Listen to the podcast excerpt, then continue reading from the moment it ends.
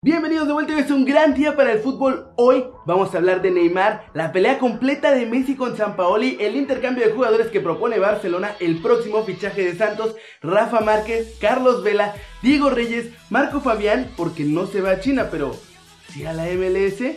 Todo esto y mucho más en las flashes internacionales. Intro.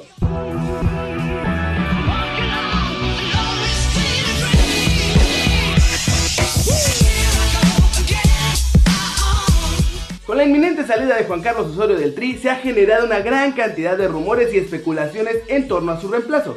Si bien el nombre de Matías Almeida y el de Miguel Herrera suenan para ocupar el puesto de entrenador, lo cierto es que hay otras opciones que se barajan al entorno del tricolor. Una de ellas, por extraño que parezca, es Rafael Márquez, quien en los últimos días ha sonado fuertemente para sustituir a Osorio, a pesar de que hace unas semanas aún fungía como parte del plantel de la selección mexicana que disputó este Mundial de Rusia 2018.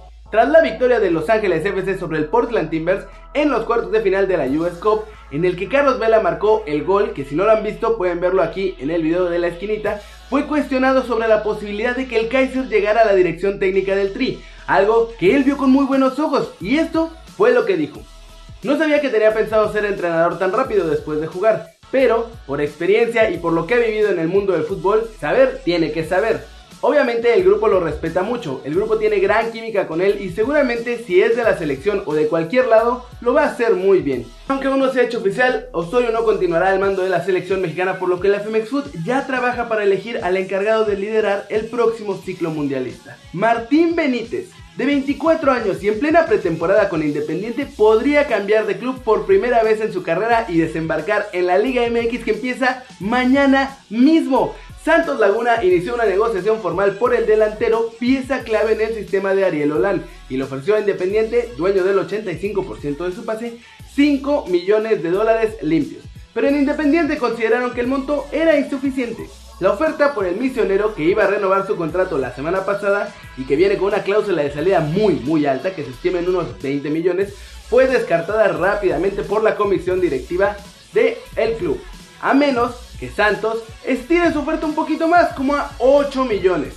Por su parte, los dirigentes del Rojo viajaron a Paraguay con la intención de incorporar al defensor de Cerro Porteño Juan Escobar, quien llegó hace 6 meses proveniente de Sportivo Luqueño a cambio de un millón de dólares y su tasa actual es de más de 3. Ahora, con las ventas que ha realizado Santos, la probabilidad de que puedan alcanzar a estirar un poquito más esta oferta a 80 millones para hacerse con la gran figura sudamericana es muy probable. Benítez es un extremo rápido, con mucha gambeta y que puede aportar muchísimo al cuadro de Ciboldi que andaban ya medio desarmando. No hay muchos jugadores que puedan tener la seguridad de poder decidir su futuro inmediato. Pero Diego Reyes lo ha conseguido. A sus 25 años y tras no participar en el Mundial con el Tri por una lesión, su siguiente paso le llevará a fichar por otro equipo y opciones tiene de sobra para elegir. El flaco espera resolver su futuro durante estos días y ofertas no le van a faltar a un jugador que tiene un perfil muy interesante para cualquier equipo. Por su juventud, 25 años, por su experiencia, por haber jugado en España y Portugal, por ganar un oro y por su polivalencia, porque puede actuar de central, de lateral o hasta de mediocentro. Hay 7 equipos que han demostrado interés en él de varias ligas europeas. Desde España, Betis y el Sevilla le siguen los pasos. En Inglaterra, clubes como el Everton, Newcastle, West Ham y Watford también lo tienen en cuenta, al igual que el Fenerbahce en Turquía.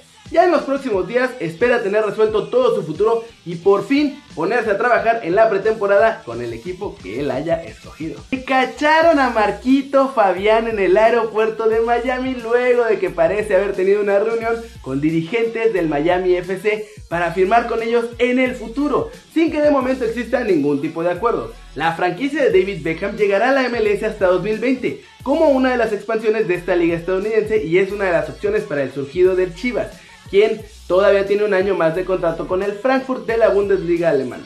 Fabián de la Mora tiene 28 años y ya fue relacionado con el fútbol de China en los días recientes. En su caso, el conjunto alemán lo que podría intentar es una venta en este mercado de pases antes de que el futbolista se convierta en agente libre y se les vaya sin dejarles ni un solo pesito. En la pasada temporada el jugador azteca no pudo destacar porque tuvo una lesión en la espalda que todos conocemos y que lo dejó fuera durante varios meses de las canchas. Apenas pudo disputar 7 partidos y anotar un gol. Pero, ¿en dónde creen que va a terminar jugando Marco Fabián? ¿En China o en la MLS?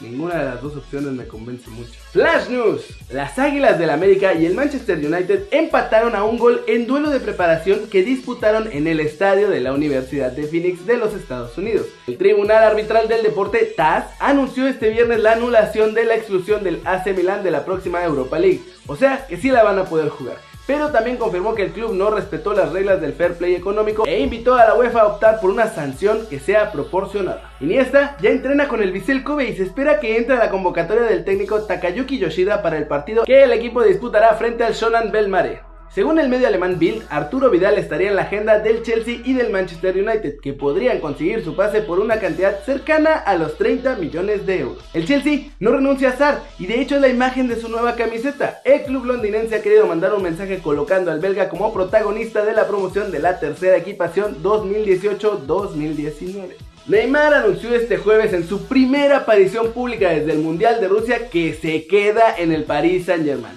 y que su relación con el club francés está bien. Estas fueron sus palabras. Continuó, tengo contrato con el Paris Saint Germain. Fui ahí por un desafío, por tener cosas nuevas y por la búsqueda de objetivos. No mudó nada en mi cabeza. El jugador de 26 años dijo que quedó muy triste por la eliminación de Brasil en los cuartos de final del Mundial de Rusia ante Bélgica en este partido que terminó 2 a 1, porque sabía que tenía un equipo para conquistar el título por sexta vez. Eso sí, aseguró que su relación con los directivos del PSG está bien y que hubo especulación sobre su futuro porque la prensa alimentaba todo e inventaba un montón de historias. Con estos términos salió al paso de conjeturas periodísticas que le vinculaban con el Real Madrid, especialmente ahora que salió Cristiano Ronaldo para fichar por la Juventus. Y, por ahora, se declaró a la espera de que la próxima temporada sea otra temporada de éxito donde puedan conquistar más títulos con la entidad francesa, porque plantilla tienen y es muy buena, y él está feliz por tener compañeros de muchísima calidad. Y finalmente aprovechó para festejar el título que Kylian Mbappé con quien comparte vestuario por el mundial que ganaron ahora en Rusia 2018 y confesó que habla bastante con él y que esperan lograr muchas más cosas los dos juntos en París. Según varios medios europeos, Barcelona tiene todo listo para hacer una oferta difícil de rechazar al Chelsea y quedarse con Eden Hazard. La misma consiste en entregar a Ousmane Dembélé. ¿Cómo ven? Y además poner varios millones para poder contratar al belga que es el jugador más buscado en este mercado de pases. El conjunto catalán, según esta información, insiste en la contratación y sabe que el futbolista le pidió a la dirigencia del conjunto de Londres que ya lo deje salir este verano para poder cambiar de aires luego de varias temporadas con el club de Inglaterra. Según informó el Transistor, Barcelona propone que las negociaciones se abran otra vez y en esta ocasión, como les digo, se supone que ofrecen a Dembélé como base más un monto de dinero extra. Esto porque según Hazard tiene consenso entre dirigentes, entrenador y fanáticos, por lo que su llegada sería de gran impulso para volver a posicionar al conjunto catalán candidato a ganar la Champions League. Un objetivo que se les viene frustrando en las últimas temporadas, pero a mí a mí sinceramente esto me parece bastante descabellado porque ¿por qué Barcelona va a quererles dar a Dembélé? Lo acaban de fichar por una cifra descomunal. Además, tiene mucha mayor proyección a futuro de la que tiene Hazard.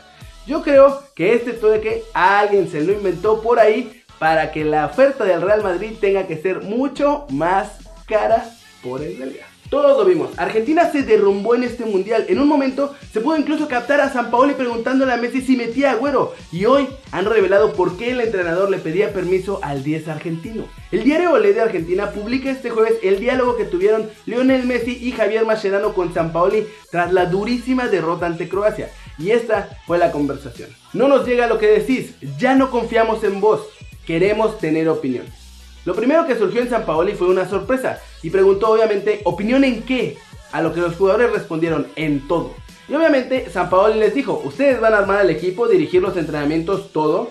Messi ahí apuntó durísimo. Tú me preguntaste 10 veces a qué jugadores querías que pusiera y a cuáles no. Y yo nunca te di un nombre.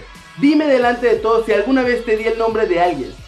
Entonces, pues la sala, los 23 jugadores y los integrantes del cuerpo técnico que estaban presentes, además de Claudio Tapia, se puso todo tenso. El presidente de la AFA sabía de antemano toda esta conversación que le iban a decir al entrenador y al final simplemente le dijo, tienes que ceder. Así que como ven, parece que San Paoli sí quería que Messi se encargara de todo, pero el mismo Leo lo rechazaba al inicio. Hasta que obviamente todo se salió de control y los jugadores tuvieron que intentar salvar el mundial. Pero cualquier equipo sin un entrenador termina con la misma suerte que terminó Argentina, sin importar si tienes o no a Messi. Y eso es todo por hoy, muchas gracias por ver este video, dale like si te gustó, métele un zambombazo durísimo esa manita para arriba si así lo deseas, suscríbete al canal si no lo has hecho, ¿qué estás esperando? Ya van a comenzar todas las ligas en todo el mundo y tú no te has suscrito a este que va a ser tu nuevo canal favorito en YouTube. Dale click a esa campanita para que le hagas marca personal a los videos que salen cada día. Yo soy Kerry Ruiz y como siempre, nos vemos la próxima. Chao, chao.